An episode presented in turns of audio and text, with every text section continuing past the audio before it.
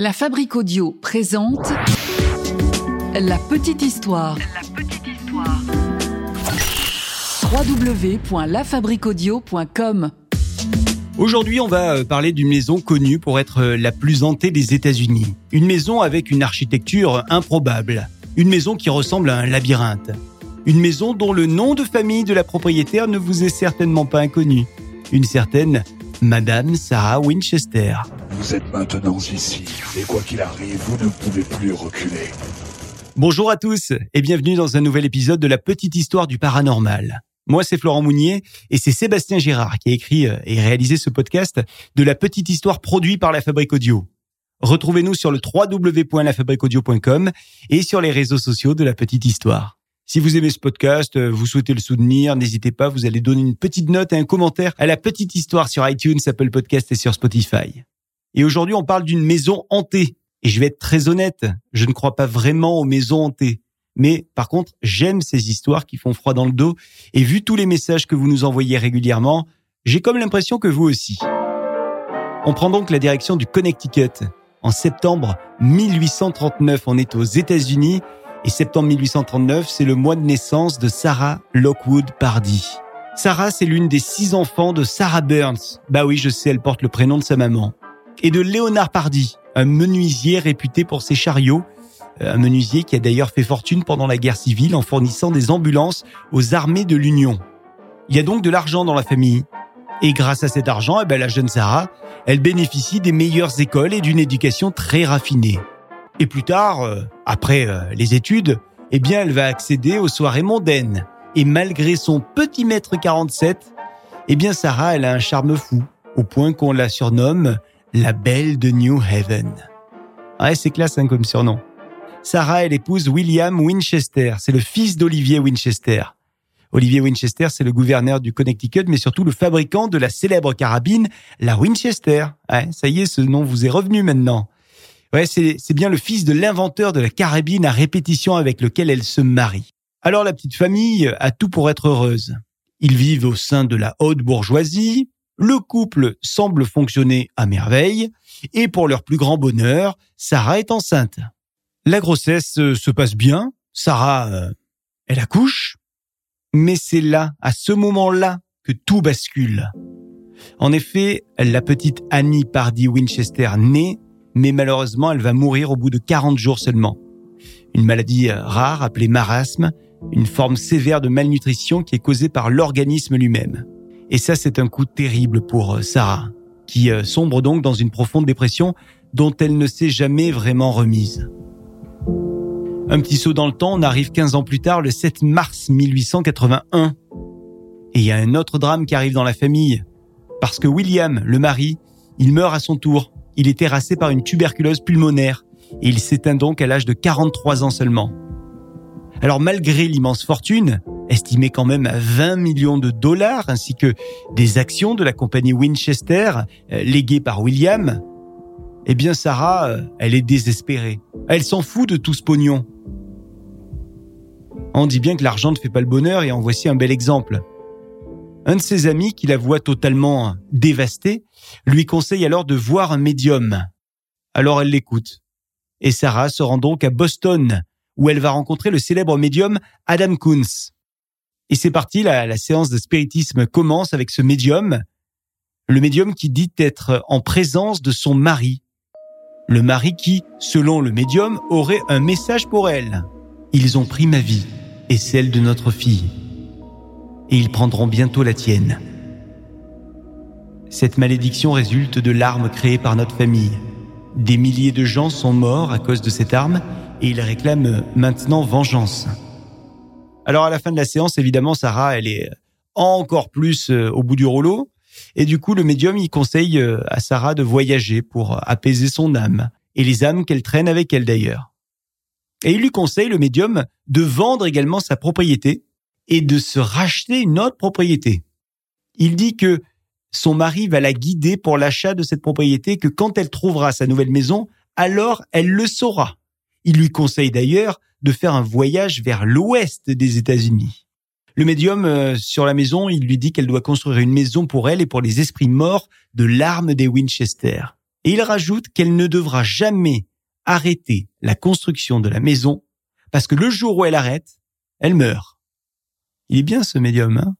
Alors vous vous en doutez, Sarah, elle croit à tout ça. Et donc elle vend très vite sa maison de New Haven et elle part en direction de l'Ouest et de la Californie. Et elle finit par arriver à Santa Clara. On est en 1884. Et là-bas, elle découvre une maison, une maison plutôt grande hein, déjà, six pièces, une maison qui est en cours de construction. Il y a un gars qui est en train de, faire cette construction. Elle l'arrête et elle lui demande euh, s'il la vend. Alors au départ, bah non, je la vends pas la maison. Mais sauf que avec l'insistance de Sarah et surtout avec ce qu'elle lui propose, elle arrive à acheter la maison et elle arrive aussi à acheter le terrain qui va avec la maison. Et Sarah engage donc des artisans locaux pour continuer la construction et sans demander l'avis d'un architecte, les travaux commencent.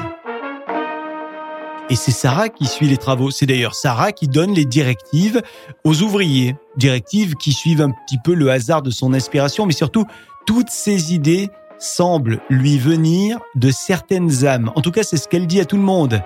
Elle dit que les idées qu'elle a pour la maison viennent des âmes charitables qu'elle entend et auxquelles elle parle. Ce sont des esprits bienveillants selon elle, des esprits qui l'aident à élaborer une maison. La maison qui devra être une maison dénuée de sens. Une maison qui aura pour objectif de perdre les âmes vengeresses qui la poursuivent et qui lui veulent du mal. Alors malheureusement pour elle, euh, la plupart de ses plans sont euh, au mieux difficiles à mettre en œuvre et au pire euh, bah, totalement infaisables. Hein, n'est pas architecte qui veut. Mais Sarah ne se laisse pas abattre et elle trouve toujours une solution pour arriver à avancer dans la construction et pour arriver à faire en sorte que les ouvriers avancent. En 1897, nouveau drame malheureusement dans la famille. C'est au tour de la belle-sœur de mourir. La belle-sœur qui lui lègue donc au passage une nouvelle petite fortune. Sarah euh, est plutôt généreuse, hein. généreuse notamment avec les ouvriers, qu'elle paye le double du tarif habituel. Et puis elle fait aussi de nombreuses donations anonymes dans des organismes de bienfaisance. C'est une bonne personne, hein, Sarah. Enfin, euh, en tout cas, c'est ce qu'elle laisse paraître. Ouais, parce qu'il y a des rumeurs quand même. Hein. Des rumeurs qui disent que, par exemple, un jour, elle aurait tiré sur un ouvrier avec un fusil. Un ouvrier qui aurait vu son visage. Ah oui, parce que Sarah, elle porte toujours un voile sombre sur son visage, histoire qu'on ne lui voit pas le visage. Elle ne veut surtout pas voit ce visage. Et puis Sarah, elle a des petits rituels dans cette nouvelle maison. Par exemple, tous les soirs, elle se rend dans ce qu'elle appelle la salle bleue, une pièce assez austère, une pièce dans laquelle il y a une table avec une tablette de Ouija posée dessus. Et c'est ici qu'elle rentre en communication avec l'au-delà pour discuter de l'avancée des travaux. Les travaux de la maison vont continuer. Sept jours sur sept. Il ne faut surtout pas que ça s'arrête. Jusqu'au 4 septembre 1922. Donc, 38 ans de travaux quand même. Hein. Ah, pour des travaux, c'est des travaux. Sarah n'est plus toute jeune. Elle a 83 ans, elle a dépensé une grande partie de sa fortune dans les travaux de sa maison, qui dispose maintenant de, tenez-vous bien, 160 pièces, dont 13 salles de bain et 6 cuisines. Ce soir-là, de septembre, comme tous les soirs, elle se rend dans la salle bleue pour une ultime séance de spiritisme.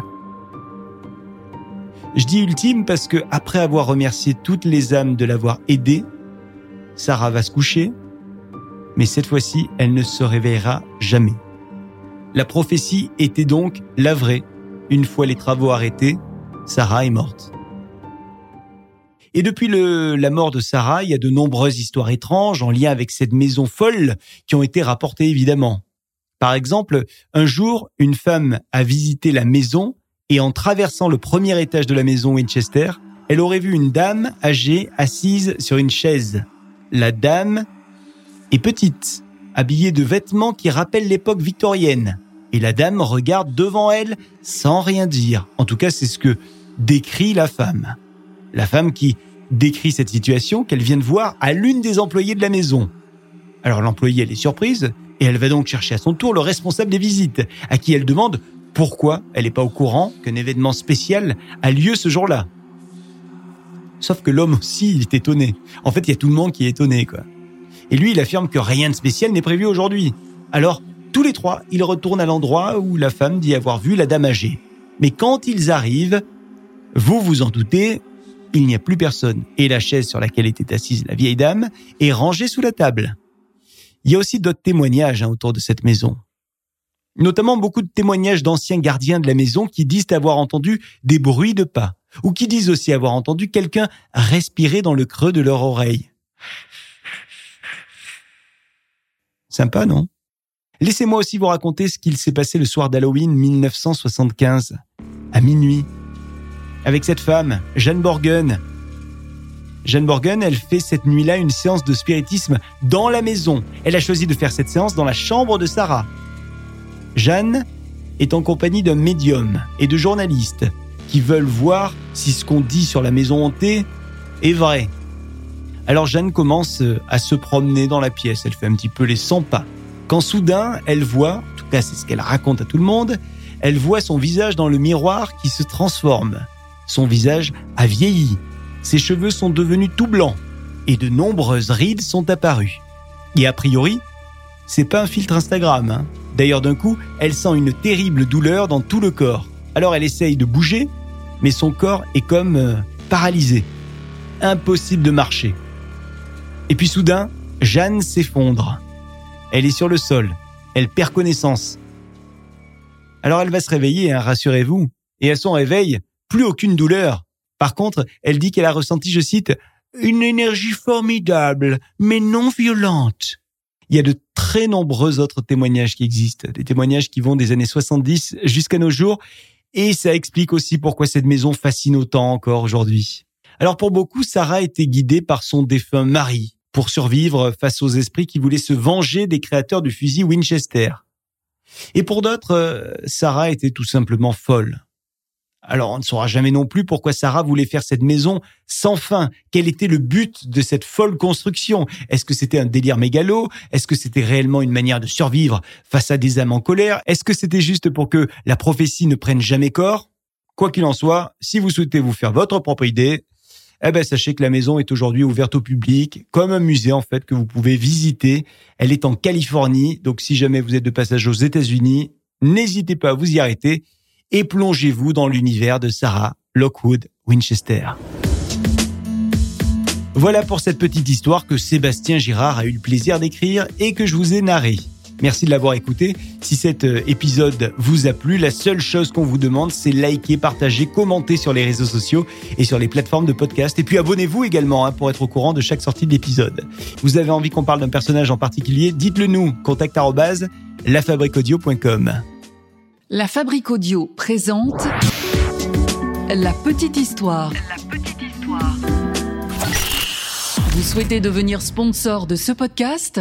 Contact at lafabriquaudio.com. Ah oui, tiens, avant de se quitter, je vous rappelle que la Fabrique Audio crée des contenus audio. On vous accompagne, les marques, les entreprises, les collectivités. Donc, si vous le souhaitez, si vous avez envie d'en savoir plus pour imaginer ensemble un podcast à votre image, n'hésitez pas. Contact lafabriquaudio.com. La fabrique avec un K. Salut, à très vite.